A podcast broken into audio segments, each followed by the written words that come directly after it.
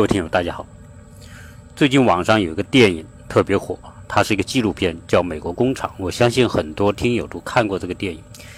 这个电影的细节呢，我就不想在这里聊啊，因为有很多啊，自然它是一个热点嘛。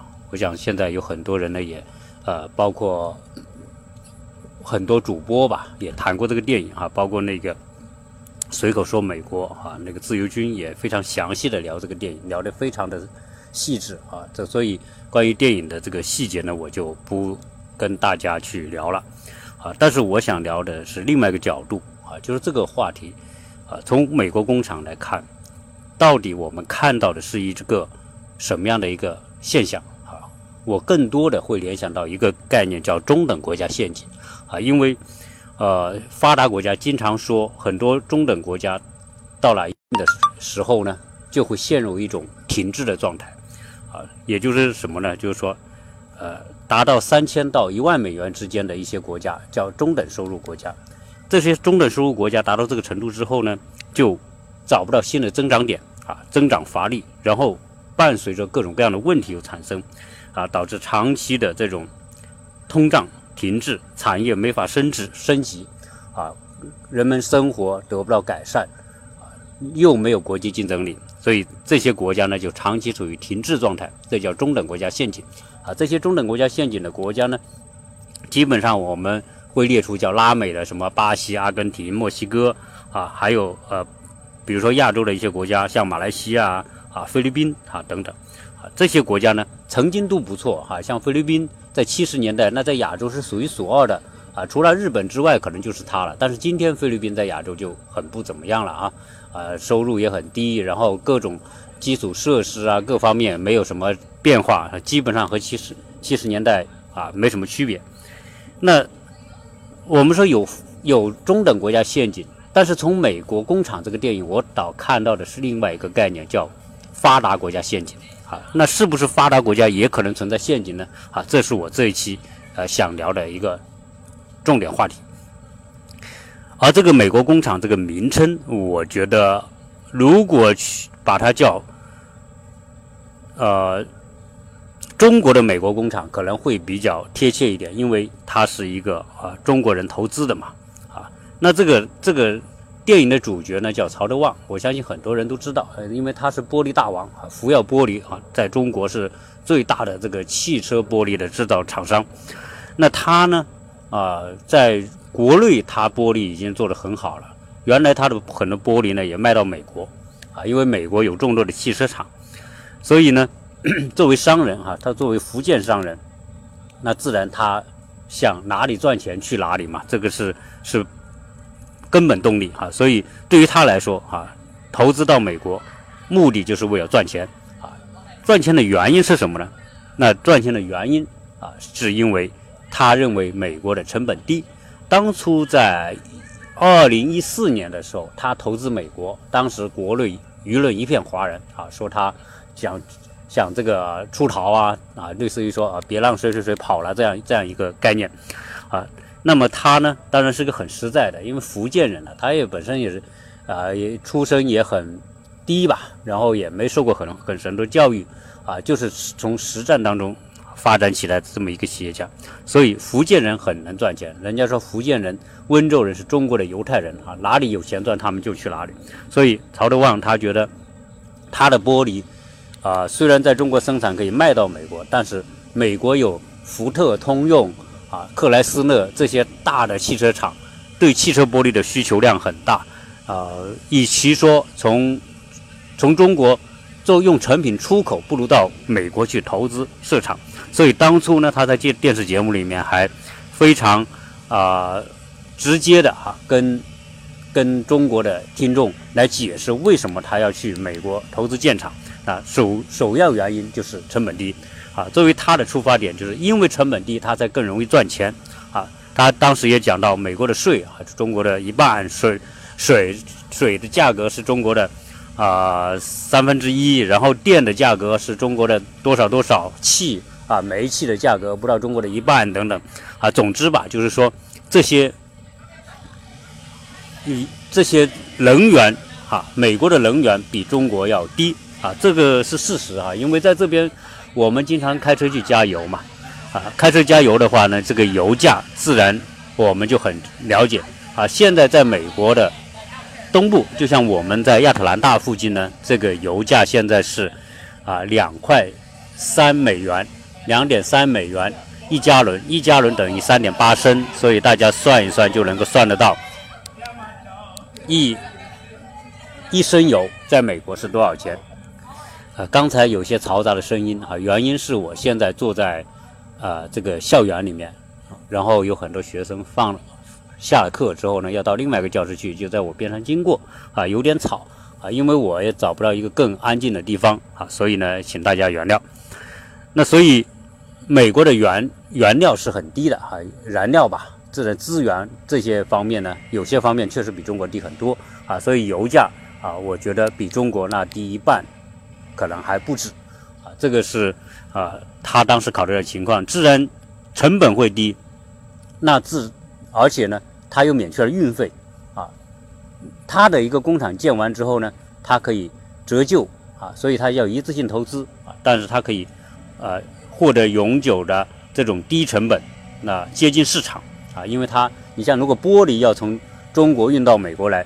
那这种长途的用通过集装箱在汽车啊等等这种啊海运陆运那运到美国那也是一个啊非常高成本的事情啊所以呢啊因为到美国市场离市场很近，那同样呢由于美国他所去的俄亥俄戴顿这个城市啊啊实际上是原来典型的这个叫叫铁锈州铁锈州就是原来是经济。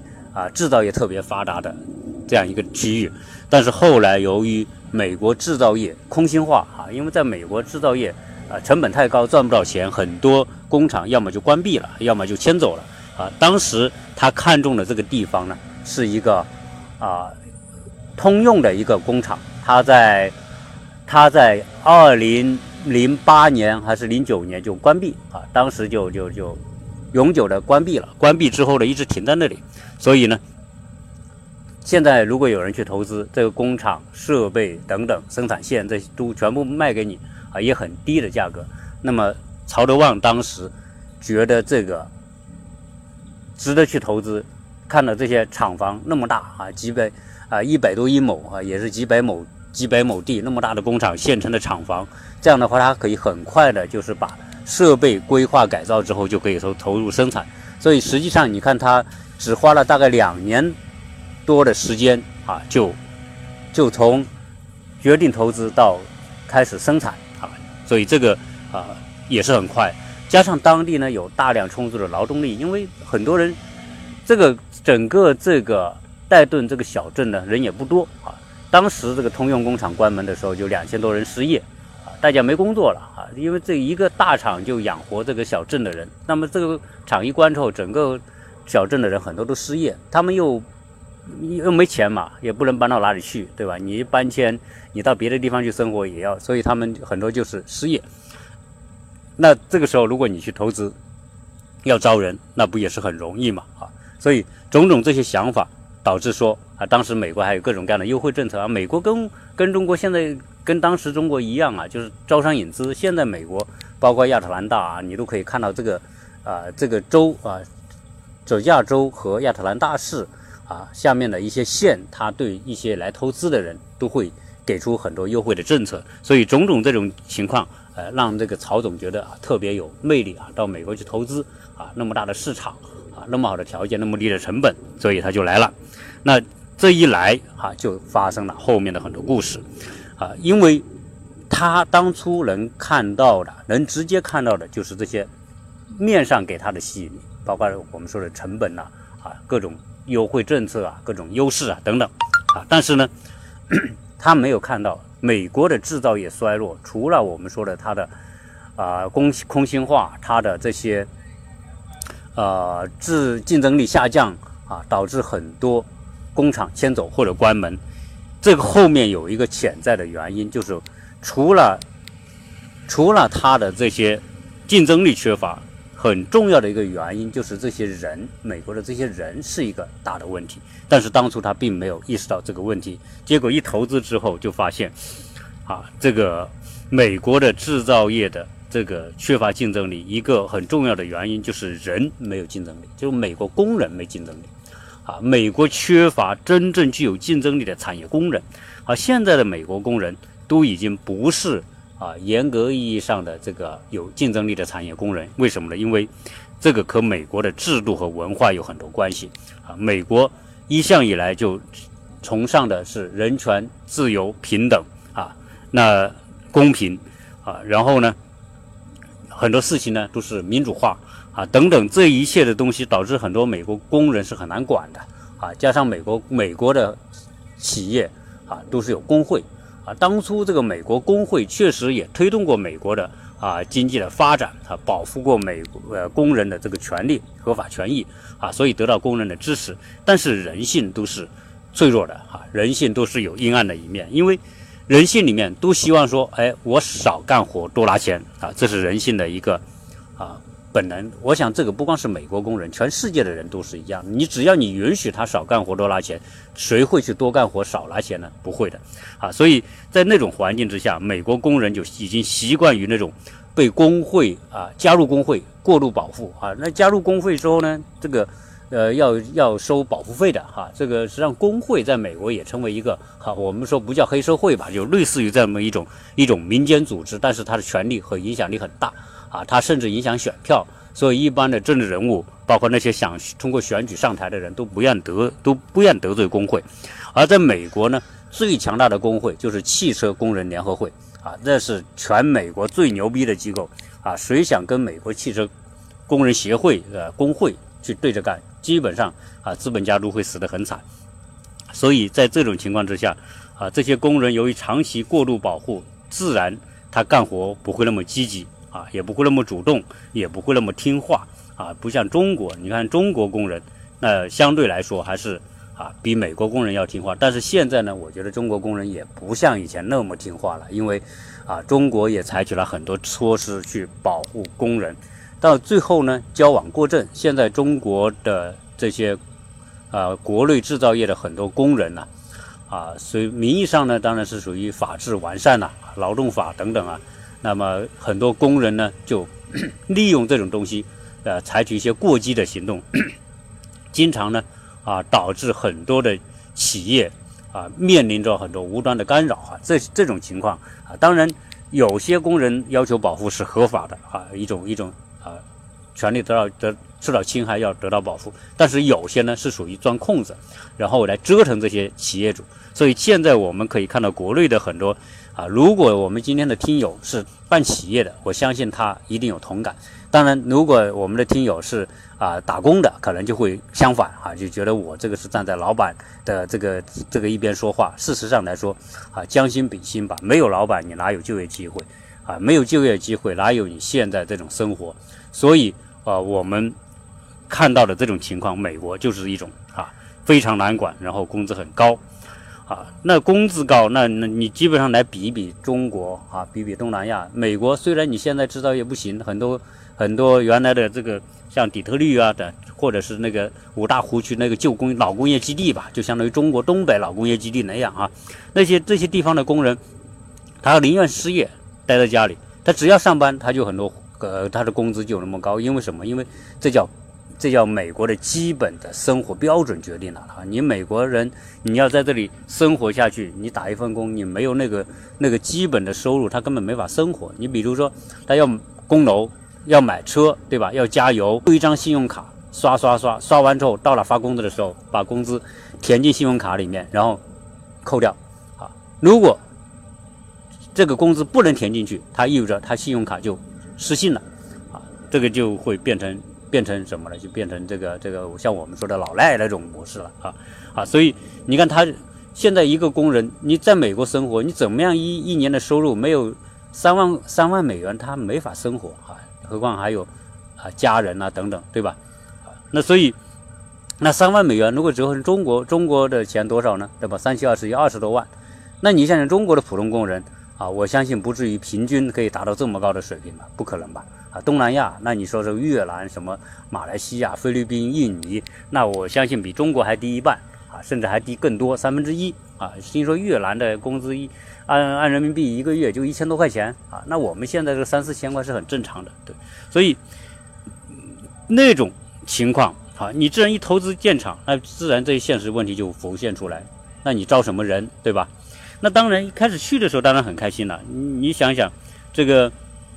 我有些工人电电那个纪录片里面讲，有很多工人长时间一年多没工资啊，没工作啊。有一个人他去很高兴，他应聘啊，应聘上了啊，他就讲在在上班的路上，他就讲，就当然也是拍片嘛，就直接就就采访他，他就是说，我现在一年半没没上班了，没收入了啊，我现在有工作，我就很珍惜啊。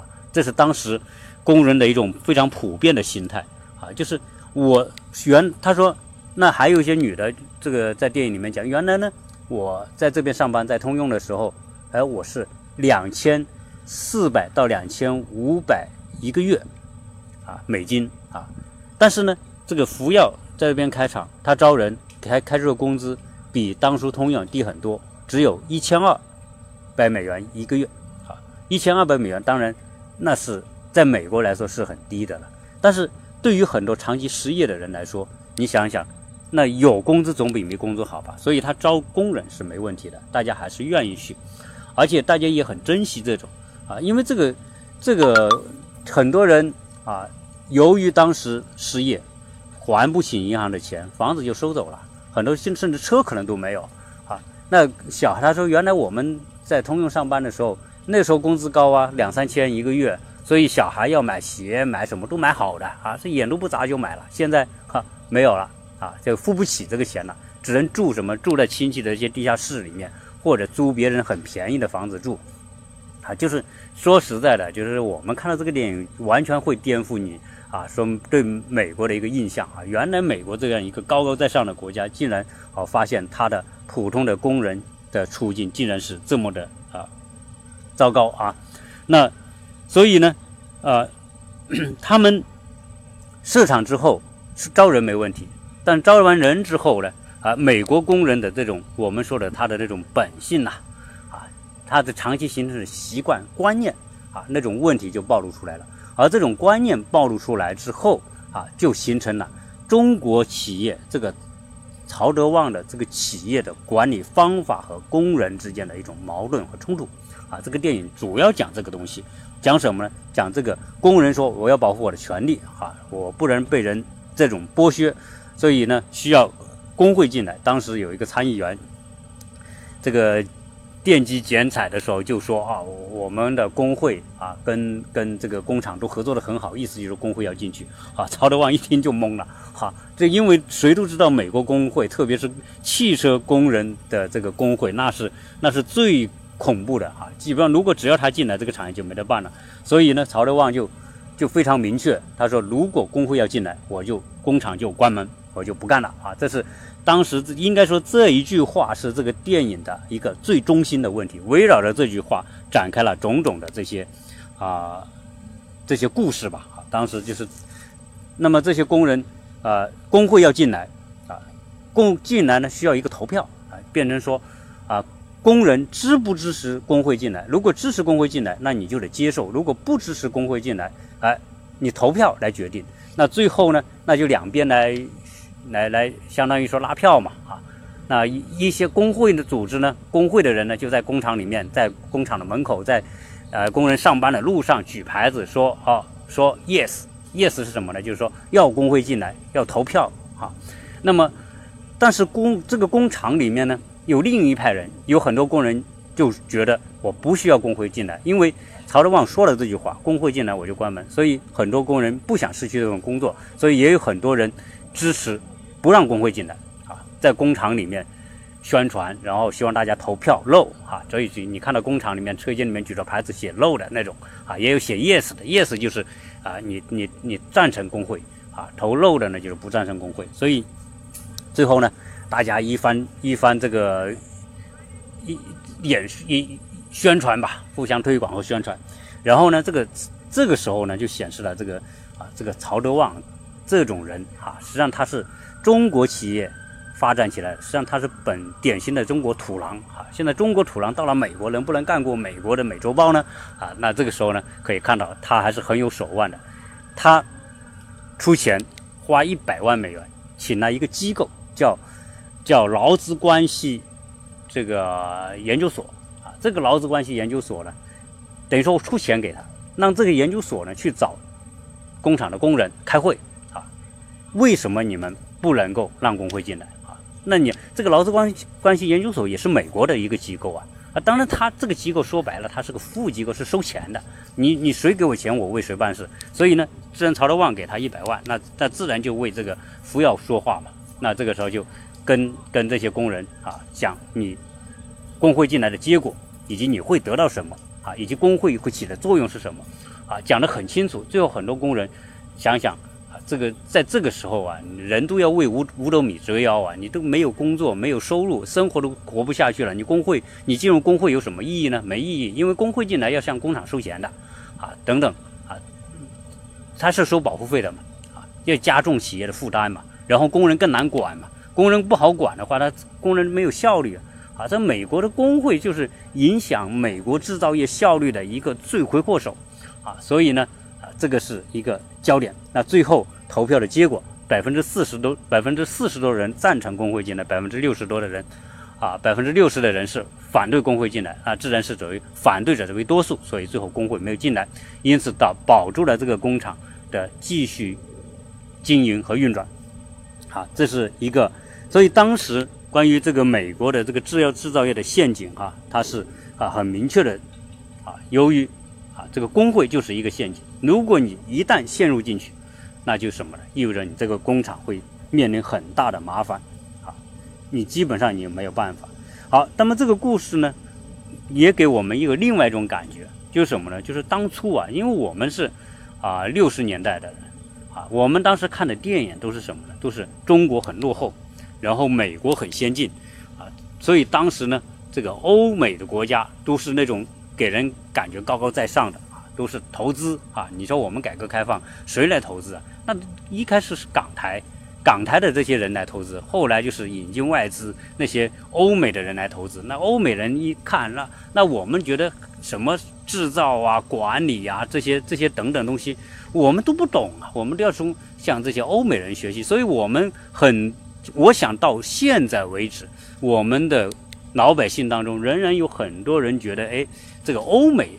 很多是高大上啊，我们是不行的啊，我们是草根啊，我们是比不上他们的。但是你看到这个电影，你会觉得，哎，翻过来了，这个叫风水轮流转嘛啊？那怎么轮轮流转呢？你现在就是说，中国人投资美国，然后呢，这个工厂里面管理者是中国人，直接就是那，因为他本身在福建不有那个福耀玻璃厂嘛，那直接从那里派人过来管理。但这些个过来的人呢，是很有经验的，做玻璃很有经验的，是一整套的中国工厂的生产经验啊。但是呢，这些人呢不懂英语，因此呢，在这个管理者当中还有有翻译啊。所以这个电影里面就讲这个翻译呢，真的就忙得团团转哈。这个这个人，呃，要要要跟美国人沟通。啊，这个管理者跟美国人他跑过来啊，说几句跑到那里去，总之是，呃，十几个翻译都已经忙得忙得不行了哈。但是呢，对于这么大一个厂来说，十几个翻译肯定是不够嘛，所以这个沟通也是，也是非常的哈哈不容易啊。那这种，当然这个美国人从某个角度来说，他现在可能我不知道他们的心态会不会觉得，哎，我们现在怎么接受你中国人的管理啦等等，这种有没有这种心态我不知道。那总之来说呢，很多人是无奈哈。但是你看得到，里面有很多是失业的黑人产业工人啊，当然也有白人啊。总之来说，当初的那种在电影里面表现出来，这些人还是无奈的，因为什么呢？因为投资者有决定权。这个曹德旺说我要干这个，比如说这个门开到这里不行，要改门，那就一定要改啊。那些老美是不清楚的啊，为什么要花几万块、几万美元去改一个门呢？哎，对我我们这福建人可能特别讲风水嘛，啊，他们搞不懂。然后呢，这个他们要搞个开业开业庆典的时候呢，要搭一个棚子，说有可能会下雨。这个曹德旺说不不要啊，那就表现什么？他要省钱。所以福建老板这种这个这种非常典型的那种啊那种观念哈，就是说能省的钱就一定要省。那你这个棚子啊，你要搭花花一两万去搭那个棚子干嘛？啊，不需要打。那这个美国人说，可能那个时候会下雨。曹德旺非常自信说不会啊，这个这个季节不会下雨啊。所以，那么这种这个情况之下呢，就是变成说中国人来管理这个美国的企业。所以这个电影应该叫《中国的美国工厂》，应该会比较贴切一点。好，那而为什么？这种厂能够开下来呢？我觉得其中有一个原因，它只是复制它在中国的一种成功的模式和啊生产方式啊。因为什么？它相当于干嘛呢？像中国拿一个酵母放到美国来酿酒啊，投到美国的粮食里面，所以它的整套的方式，它必须是按中国的方式来做啊。如果是让美国人来管，那最后没法管啊，因为这个整个美国的管理层，你像曹德旺一来就说。他这个总经理就警告他，如果你按这种方式，你这个总经理就做不了啊，你肯定就被炒掉的。所以这个这个一整套的方式，但是按中国的方式来管理呢，那就会出现一个问题啊，在西方人看来，中国人那真不是人啊，怎么叫不是人呢？管理者不是人啊，工人也不是人。这管理者呢，管理严格啊，你看这个经常会有各种各样的这个啊，像这个开晨会啊，喊口号，然后。要步调一致，要要要提高斗志那种，在美国人哪看过这个东西啊？美国人都是自由散漫惯了，对吧？啊，基本上来说，这个绝对不可能像中国工人那么老实和乖巧的啊。那这些东西放到美国来做，他们就会觉得不习惯，好，但是呢，不习惯他们也得做，所以呢，就会出现一种冲突啊，这种矛盾和冲突。总之来说，啊，这些美国工人的效率表现出。完全是不是中国工人的效率啊？为什么？因为这个，当然这个说来话长哈。因为美国的这个，呃，我们说这个基层的美国人吧，就是这些工人啊，最普通的一线的工人，他但是他都是属于我们说的中低收入的人。原来我在节目里面也说过，美国的普通的做最基层工作的这些普通的工人啊，应该说啊，他之所以成工人啊，他一定有他的原因，要么就是什么呢？他没有太多上进心，平时也不努力，读书也不努力，工作也一般般，啊，然后呢，好吃懒做，啊，这可怜之人必有可恨之处嘛。那这些人大部分都是考可好吃懒做，那好吃懒做，啊，又又大量的吃垃圾食品，所以你看到美国这个工人，一线的这些工人，很多就是胖胖胖的不行了，这个食反应也慢，行动也慢，迟钝。那那你说在生产线上流水线干活，那哪能跟中国工人比？虽然中国工人没他们胖，没他们有力，但中国工人动作快啊，反应快啊，效率高啊。那老美完全不是这么回事。所以你看这个刚刚开始的生产的时候，这些大量的玻璃就成废品要砸掉啊。这些美国工人呢啊也也觉得适应不了中国的这种管理啊。总之来说啊，这种情况呢啊冲突啊无处不在啊。开始的蜜月期。刚刚开始投资，大家欢天喜地，因为有人开厂了，我能有啊，我能有工作了，我能有收入了，当然美国人开心。但是，一到这个进程当中的这些矛盾冲突一旦显现出来，就变得啊，大家都很别扭啊，非常。那这里面呢，讲一个事情啊，原来我小时候啊，我们大人经常说我们干活慢，啊，就骂我们。啊，就是说你你这个吃了没用啊？你怎么这么干活啊？就摸洋工是吧？哈，叫摸洋工。所以我小时候呢有个概念，知道摸洋工。摸洋工呢就是干活慢的意思。那那个时候呢，我们六七十年代的人都知道，这个洋字呢就代表欧美啊。所以比如说洋皂啊，肥皂呢我们叫肥皂叫洋皂啊，那个火柴呢不叫火柴叫洋火。反总之是这些东西呢，都冠一个烟呢是洋烟，反正乱七八糟的这些东西呢，啊，都有一个洋字哈。这个油哈，包括煤油还有洋油呢，啊，这这些都有，啊，所以呢，洋工哈，这个是当时我不理解的，啊，现在我特别理解什么叫磨洋工，啊，这个磨洋工啊，这个这个美国人呢就是磨惯了哈，这是美国文化决定了，啊，原来我在我们来到亚特兰大已经一年整整一年多了。啊，我们一来的时候呢，旁边就有条小路，这些小路就开始修。这条小路总共也没有一英里长啊，这个好像我原来也提过，没有一英里长的这么一条小路改造，到现在为止还没有彻底结束啊，这个效率实在实在太低。然后我学校旁边有一条小路，进学校的一条小路，就那么一段，大概两三百米改造也改造了快一年了，啊，这个，而且他们干活呢，还要开着机械设备干活。你叫他像中国工人那样拿个锄头啊，拿个锹来挖那些东西，他们不干的，他一定要有设备。就算有设备，也是慢腾慢腾，一个人干活，三个人围观，啊，四个人围观，啊，真的就是这样。但是呢，你工资你还不能少给，对吧？那些你别看干这些活的人，工资还不低呢，啊，一一个一年两三万，也是最起码的啊。你说这种效率，他怎么可能啊？那个那个满足中国这个企业家的这个需要啊？所以，而且工人原来工人上还难管啊，因为动不动呢，你可能就是在美国面临法律风险啊，动不动他可能起诉啊。这个美国这个这个法律啊啊，我觉得也是特别操蛋的啊，这个。那大家会觉得你你好像我这个观点哈，这个是太太鲜明了，说美国法律很操蛋。当然，美国法律肯定也有好的一面啊，我不是说它完全操蛋，但是呢，有些东西呢确实很操蛋啊啊！一个律师横行的国家，一个到处是律师的国家，注定了啊，它在光鲜的法治的表面之下的低效率和很多的难缠的事情啊？为什么呢？你说？原来不是讲有一个诊所啊，一个一个人啊被人辞退一年多之后，他去打官司告原来那个诊所，告诊所谁来帮呢？律师来帮他，律师帮他呢？怎么帮呢？他说只要你提供证据，我不要你的钱，我们告他，告赢了之后我们分成五五分成啊，或者是四六分成，总之这个律师是他这他不打无无没把握的仗嘛，他看这个案子肯定是可以判得赢的。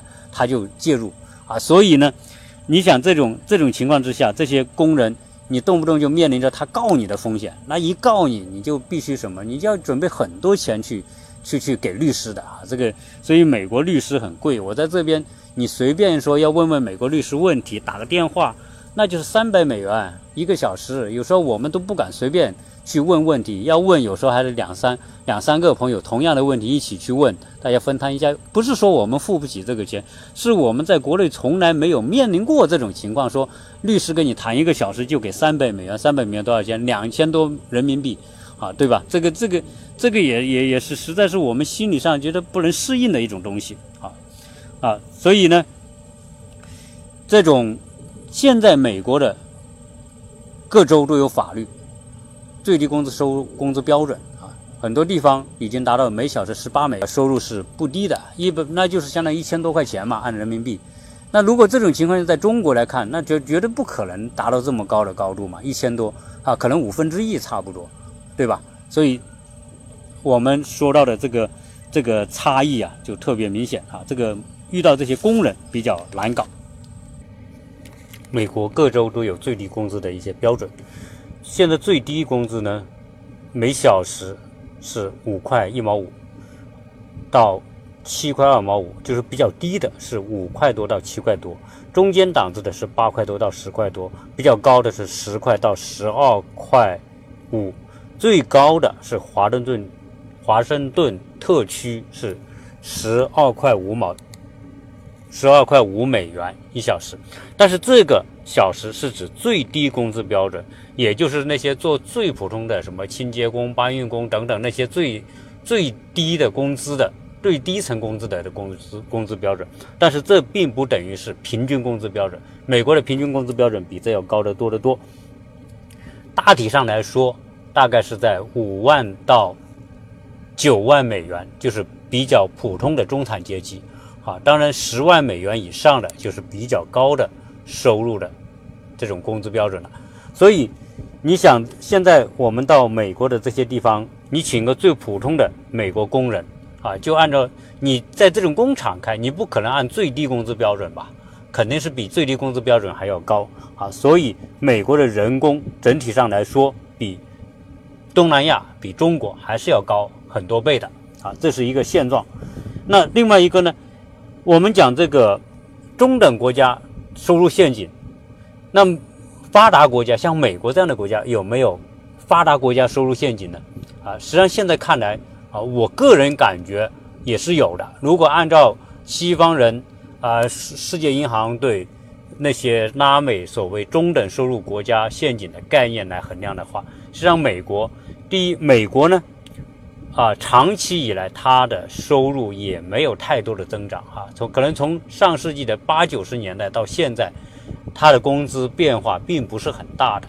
那美国这个我们现在不说美国是陷入发达国家陷阱这么一个说法啊，但是美国呢这个国家，我们看它从它的这个早期发展到以及到啊最近的这个发展。总体上来说，它还是一步一步往上走。那为什么美国可以一步一步往上走？实际上，我们看美国第一波，啊，它独立之后，美国内战之后，第一波就是第二次工业革命啊。它它在第二次工业革命，所谓电力革命的时候，那么它就崛起，也就是说，在十九世纪末二十世纪初，它崛起啊。它借助第二次工业革命，成为世界最强大的制造国家。啊，那个时候它是最强大的制造国。那到后面呢？啊，美国一个浪潮一个浪潮的西进运动、对外战争、基础建设啊，这个是搞了很多年的，从危机大萧条啊那种折腾啊。但总体来说，你拿一个一百年的时间跨度来说啊，美国还是它总是踩着了一个一个的节奏往前走啊。那后面呢？我们说一战、二战。啊让它崛起，后面又出现了朝鲜战争和越南战争，也是给它的经济带来了那种刺激。到后面八十年代开始，美国又借助高科技啊，我们说的硅谷的崛起啊，那个计算机啊，这个这个领域的崛起啊，美国也是保持领先。所以总体来看呢，美国作为这个头号发达国家呢。啊，它是一步一步往前走，但是到了二十一世纪，我们可以看到美国的这个发展就不像以前那样，它的依赖依靠现在越来越少了，因为它的制造业已经没有了。你现在看到美国的这些东北部的那些大量的工厂啊，那什么叫这个一个城市的方会？我曾经开车从加州到。亚特兰大的时候，路途就经过六十六号公路，就有很多小镇。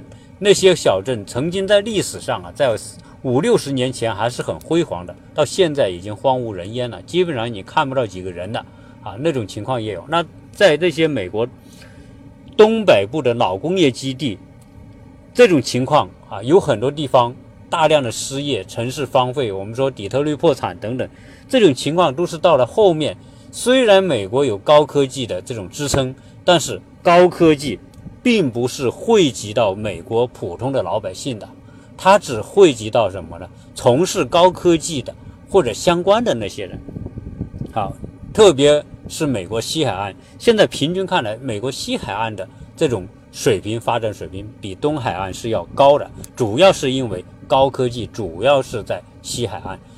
除了我们说的旧金山哈最有名的硅谷哈宇宙宇宙中心啊，实际上整个往北和往南，往北我们说呃美国有什么呢？有波特兰，再有西雅图啊。那这个这些城市都是高科技很集中的。实际上，包括美国西北部的丹佛这样的城市，都是发展的不错的啊，也是有高科技支撑的啊。那你再往南边走，那当然洛杉矶啊，也是有叫硅滩嘛。那再往南边，那个圣地亚哥，那整个美国西海岸的沿海这些大城市，它都是受到高科技的支撑，所以它的整个的发展活力和收入水平都是比较偏高的。但是美国大部分的地方，啊，我们看到美国中部农业州，它不可能，它就能保持平稳就不错了。啊能现在农产品它卖不出去，这些人就吐吐血了啊，就开始叫了，对吧？这他们已经过惯了那种平平静的生活，但是呢，你他的农产品卖不出去，平静生活也可能被打破。而美国的东北部的那些老工厂、老工业区、那些铁锈区，那怎么办呢？也是一样的，你高科技发展跟它没有关系啊，所以美国不能说它完全陷入所谓。发达国家陷阱，但是现在看情况，它的很多区域，它不受高科技影响的那些区，明显的可以感觉到它的发展已经是受到极大的限制，甚至是停滞，甚至是衰退啊，这种情况也是出现的。那所以，作为当然美国，你你我们说高科技里面还有一个问题，从事美国高科技的人员里面啊，我们说除了那些创始人、那些高管很多是美国人之外，那美国人不爱在这方面读书的时候不爱花精力去读那些比较苦的专专业啊，你比如说那些数学呀、计算机呀、医生物啊等等这些不太容易读的专业，老美。很多人不怎么读，而这些都是谁去读呢？都是中国人和印度人去读。所以实际上，在这些高科技领域里面啊，大量的从事基础工作的、研究工作的那些码农、写代码的那些人，都是华人和印度人。所以为什么这也导致华人和印度人的这种平均收入比老美要高啊？因为他们都从事这些这些工作，而美国高科技的那些硅谷的企业，他们。平均收入就是很高的，所以你讲用平均收入来看，是五万到九万美元这样一个幅度嘛？但是呢，你在那些高科技企业，在硅谷的很多企业，那可能大学毕业去就就十几万，研究生毕业去就二十几万。那如果你工作十年、二十年，有比较好经经验的那些四三四十岁的那些人，可能四五十万美元也很多。啊，所以在美国这种，但是这个呢是属于极少数的那一部分，啊，毕竟来说，在美国三亿多人口里面，它仍然是极少的一部分。所以，我个人觉得，美像发达国像美国这样的发达国家，啊，它在它的这个巨大的这个版图里面，它有些区域啊没有制造业支撑，它明摆着，因为美国制造业已经没有办法做下去了，从美国工厂。这个电影可以看得出，美国人现在不具备大规模的这种合格的产业工人的基础啊，这个这个是一个，我觉得是一个事实。如果要说，如果要说从竞争的角度来说，那东南亚的工人、中国的工人，就生产线上的工人和美国工人比啊，那美国工人一定输给亚洲的工人啊，这是。这是毫无疑问的啊，这个是文化背景、发展阶段各个方面决定了的。所以今天美国说要重振它的制造业，而且这个要让美国制造业回到美国啊，命令其他在其他的国家的这些美国制造业企业回到美国，这是一个极为不现实的一个啊一个一个想法哈。这个想法，因为整体的美国人他都不具备像德国那样啊，德国。产业工人，人家有非常整体的职业工人的培培训体系，而且美国的这种价值观，呃，德国价值观，它并不排斥制造业，啊，它的制造业，它做制造业，它就做做的是高端的啊，你不管你做一把菜刀、一把剪刀，还是普通的日用品，人家就做高端的，人卖出去就卖出这个价，人家的品质决定了它可以值这个钱啊，所以德国制造业同样是发达国家。这些国家战略不同，德国它不像美国纯粹玩金融、玩玩战略、玩什么啊高科技，而它是实实在在的，它有高科技，但是它大量的企业是做普通的制造业，啊，只是做制造业当中的高端的那一层，啊，所以相比之下，如果在美国，你你像这个福耀玻璃这种工厂。啊，这是个例子啊，一个第一水土服不服还不好说，啊，总之来说是不那么简单，因为最大最大的因素还在于人的不匹配，因为像现在你比如说你中国一个企业到美国来投资建一个工厂，它不是跟美国人竞争，它仍然要跟亚洲的企业竞争，啊，对吧？如果你如果你啊在美国来，你工资高那么多，生产效率低那么多，人又那么难管，啊，动不动又跟你打官司。那你想想，你虽然省了一些燃料的成本啊，省省了一些税什么的，但是这一块的收入和成本啊，给你加起来也也不得了啊！一个官司投入几十万、上百万美元，那也是很正常的事情啊，对吧？所以从这个角度来说呢，啊，美国大部分的情况之下啊，是要要跟亚洲在制造业竞争啊，是非常困难的。我们我们讲。因为美国，你说我一个工人，比如我比较胖，我去我去我去应聘，你还不能因为我胖不聘我啊！就算你因为如果因为我胖你不聘我，好，你又麻烦了啊！人家又跟你打官司啊！你所以你还不能早说你因为你胖我不聘你，因为你胖你行动不方便啊，或者你行动迟缓啊，容易累啊，容易打瞌睡等等，这些如果你要说出来，那就不得了了，那一定是你要吃很大官司的。所以你认真找别的东西，那你看现在这些这些，呃，福耀玻璃在跟。美国这些工人磨合过程当中很痛苦，不说斗争吧，叫磨合。那磨合呢？但是美国人他就是做事慢，他就是跟你跟你做的不那么精细啊，做的不那么好，达不到你的要求啊。但是你也不能随便炒他。结果呢？啊，这里面讲到这个斗争艺术哈，这个这个也挺有趣的啊。电影里面我也会讲到这种啊，这个后来你说福耀玻璃这些这帮中国的管理层怎么来对付这些？呃，不听话的老美，啊，这些工人，那他就，我我觉得这个也体现了西方人和东方人在一种意识上的一种很大差别。西方人呢，呃，你看他们很多时候呢，就是特别讲规矩啊，啊，而且呢讲讲规则，但是呢他没有效率。那么这种。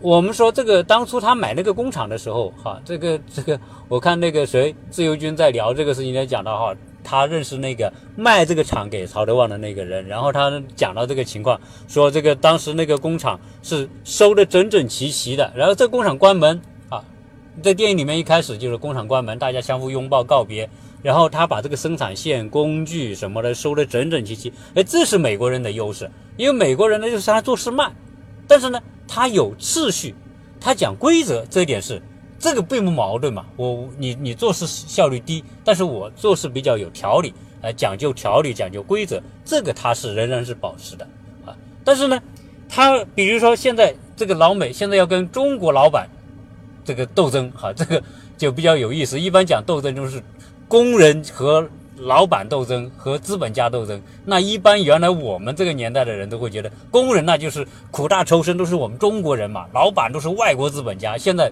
调过个啊，是属于中国资本家，哈，来到美国要跟美国那些大腹便便的这些这些工人斗争啊，这些工人跟跟中国老板斗斗不斗得过呢？我觉得这个比较有意思，这体现了东西方人的一种哲学处世哲学。我们讲呢，刚才老美呢就是属于，比如说我按照规则来做，哎，我投票，工会能不能进工厂，大家来投票，就拉票，然后做宣传造势等等，这这些就是美国人的一套一套做法。哎，中国人怎么办呢？中国人不这么干，中国人不会说哦，我也找一帮人拉票、宣传、拉横幅什么，他不，他第一选一个这个劳资关系研究所，然后呢来。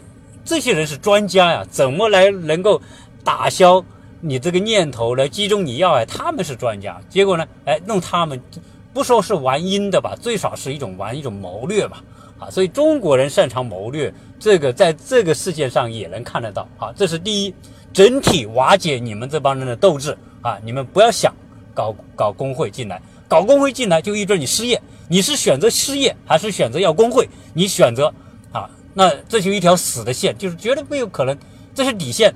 那这些工人一看，算了算了算了，哎，我闹折腾那个干嘛？把工作折腾掉，本来有点希望有个工作，对吧？能够家庭生活能够有所改善，你因为一个工会失去工作，所以你看好，大家这个这个意志就被击破了。第二呢，这个中国人玩一套，一个岗位我招两人，对吧？然后另外一个人在旁边呢。就恨不得就要取代你，因为两一个岗位两个人，那就只能是干的不好的那个人淘汰掉。那这个时候再干的那个人，因为旁边有个人在，他也不敢不好好干。虽然苦啊，牢骚满腹啊，在店里面看到，哼，我现在原来是两千四一个月，现在我只有一千二工资，就不满意嘛，觉得我收入低了嘛，等等。虽然你不满意，哎，旁边那个狼，就是那个。那个更饿的那个人还在旁边的，那条更饿的狼在旁边的。你要不好好干，你的骨头都没得吃。所以呢，哎，然后他就讲，我肯定最终要被淘汰的，在生产线上干的那个人，为什么呢？因为他说他们随便找一个标准，我达不到那标准，我就被淘汰掉了。因为这个作为企业管理，我我标准是公开的，你必须达到某种工作的质量、工作的效率，达不到这种工作绩效，就叫绩效考核嘛。达不到，那就淘汰。那这个是合法的呀，对吧？嗯，那最多我解雇的时候给多给你点工资，把你给你干干掉，那你就后面就失业了。那后面那个人上，后面那个人上，他他又在后面找一批这样的人，时时想来顶替你的人，就变得你没办法偷懒啊。所以这样一来呢，你看这种斗争哈，最终来说是这个第一阶段啊，我们说这个服药这个工厂工厂方胜利了啊。包括我们说的这些，呃，服药的这些中层中国管理者，你看到都是瘦瘦的，但是从某个角度来，他们脑袋真的转的比这些老美要快的，啊，所以处理这些问题怎么处理啊？用什么策略，用什么手段？我觉得啊，这体现什么？中国这个东方人的那一种那种，我们说《孙子兵法》啊，或者某一种谋略，你看他用的就是不跟你硬硬碰硬的碰碰，他跟你来游击战啊。用用一种变的方法，这就是中国的这种用用于他的这种善变的方式来对待你。然后呢，我也不跟你按那种那种打阵地战的方法跟你打，对吧？然后呢，我们要求的就是什么呢？就是说，这这些人用的就是用以不变应万变，同时以变应你不变，这就是啊这个过程啊。所以在整个的这个电影里面。第一波的这种工会是否能进工厂啊？围着围绕着曹德旺的那一句决心，工会进来我就关厂啊，这么一个底线来做，最后呢啊是成功了。但是这个角度来说，呃，从文化、从价值观的角度来说，这和美国的文化价值观是有巨大的冲突。但是现在啊，原因是因为这些美国工人仍然是从在利益面前他低头啊。人说为五斗米折腰嘛，啊，这个这个也挺，这是人性的一个方面的。马斯洛这个五大需求里面，这个安全的需求、生理和安全的需求，那你你吃饱吃饱饭是最起码的生理需求和安全需求嘛？啊，你现在这些失业的美国工人，你处于这样一个 层级，你只能讲生理需求和生安全需求啊，所以他们很多现在这个两千多工人。哎，大部分都接受了，但是呢，从某个角度来说，又出现了很多分歧啊。大家在这个我看影评也好啊，或者是大家对这个事情啊，觉得中国的血汗工厂，对吧？因为中国的发快速发展，从某个角度就是这种血汗工厂的模式，然后导致中国这个极低的价格、极低的成本啊，然后这个极高的效率，导致在过去的二三十年，我们在国际市场上。啊，有竞争优势的中国制造啊，是凭着这种这种方式。当然，我我这种东西也不好说。你站在某个角度来说，确实中国人也是穷啊。当时中国人之所以这些制造业能起来，也是因为穷，穷的不行了。你开个厂能招个人，我能干种地能赚赚几块钱，赚不到钱。进工厂好歹赚个一两千，对吧？好过种地，所以大家会接受这种需。这种这种严苛的管理的模式，啊，那慢慢就一直一直发展。当然，现在也有很多变化了。我们的中国的劳劳动法等等，啊，这些东西起来，现在很多人的想法和这个这个呃做法也变了，跟。很多员工也开始用所谓劳动法来保护自己，但是这种东西都是一分为二啊，你没有办法。站在站在工人的角度，他认为劳动法特别好；你站在老板的角度，认为劳动法就完全就是完全就是一个这个影响效率、影响企业啊竞争力的一个一个东西，对吧？这站在他们两个的角度啊，都是能够理解的。那今天到了美国来说。中国那种模式肯定要来到美国的。你中国不用这种模式来到美国，你在美国你还有的做，你根本没得做嘛。所以只是中国的那个项目拿到美国的这一坛酒里面去发酵啊。那这一坛酒能不能接受这个项目？项目能不能起作用啊？当然，这个就看管理策略、管理手段。总之来说啊，这是一个很好的样板。也许美国工厂。福耀玻璃这个模式可能改变一部分美国人对对制造业的看法，对中国企业管理的模式的看法啊。当然，还是有中国制造业之所以有那么有竞争力，就是中国这一套东西能够有竞争力啊。如果改变这一套东西，你的制造竞争力也就消失。如果比如说你现在中国的工资快速上涨，上涨了一定的程度，这些厂都搬到越南、搬到东南亚去了，搬到中东去了，对吧？搬到印度、巴基斯坦去了，那你这制造业，你岗位就就就消失了。如果你的劳动法过于保护工人，那自然来说，很多的老板他这个企业办不下去，公司办不下去。如果他要亏钱，他就只能办不下去嘛，只能关门嘛。所以这个东西要适度、适当啊。跟美国，美国是效率低、素质低，然后呢保保护过度啊，这是影响它。但是中国呢，是因为啊，你现在的这个当初的那种高绩效的那种企业运转模式，你现在慢慢的一些政策的改变慢慢消失，工资的。快速上涨，消失，房价上涨，生产成本上涨，最后就抵消你的竞争力啊。总之来说，这个问题就是一个博弈，小有小的博弈。你说你中国工厂到美国来啊，这是一种博弈，不管是政策、心理、文化各个层面，大家是一种匹配吧，是一种磨合。那你现在中国自身的制造业能不能保持过去的优势？你之所以要搬走。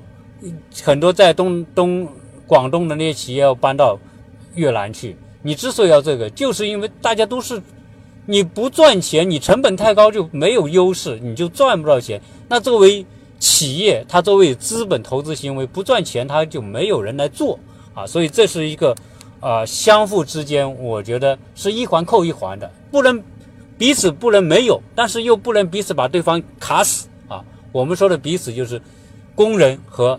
老板之间，啊，政策如何来平衡这之间的关系？啊，这个是体谅中国现在所处在这样一个微妙时期，要跟全世界竞争，你要保持竞争力的优势。中国的管理层如何把握这个度，让劳动者和资本家之间啊，能够保持一个合理的一种配合？啊，如果最后。大规模的企业办不下去，工人，你工人不可能跑到其他国家去就业啊，对吧？那你就失业，所以这些都是一个特别有需要去研究的一个话题。所以今天这个呢，啊，讲的时间比较久，但总体来说，啊，我更多的是想通过美国这个现象，那看看美国为代表的这些发达国家有没有可能出现发达国家陷阱。啊，如果高科技这一波被中国取代，比如说五 G 以及后来的 AI 以及量子通讯等等这个领域里面，如果中国全面超越西方国家的话，那就不好说了啊！因为中国的制造业仍然保持它的优势，在最前沿的科技，中国又取得领先和优势的话，美国没有更多的这种更新的主导世界的科技手段的话，资本就会转移，就不会在美国。美国的资本市场可能重心就要转到亚洲来。如果中国这一波能够成功的话，资本市场资本一定转过来。那资本，美国失去了资本投资的领域的话，那意味着美国的这种衰退就演变成真正的发达国家陷阱。那你说像其他法国，那更不用讲，法国、英国。那根本没有什么制造业，也不根本干不过亚洲，对吧？如果在这个最新的科技又被亚洲国家所主导的话，那么发达国家就有可能原来所谓的中等国家陷阱就要这个帽子要戴在发达国家头上了。那么这一期呢，啊，我就瞎扯这么多，啊，反正讲的对讲的不对，仅代表我个人的观点，而且呢，我相信我这这这些话题，呃，不同的人有不同的感受。啊，希望大家来一起来探讨，谢谢大家收听。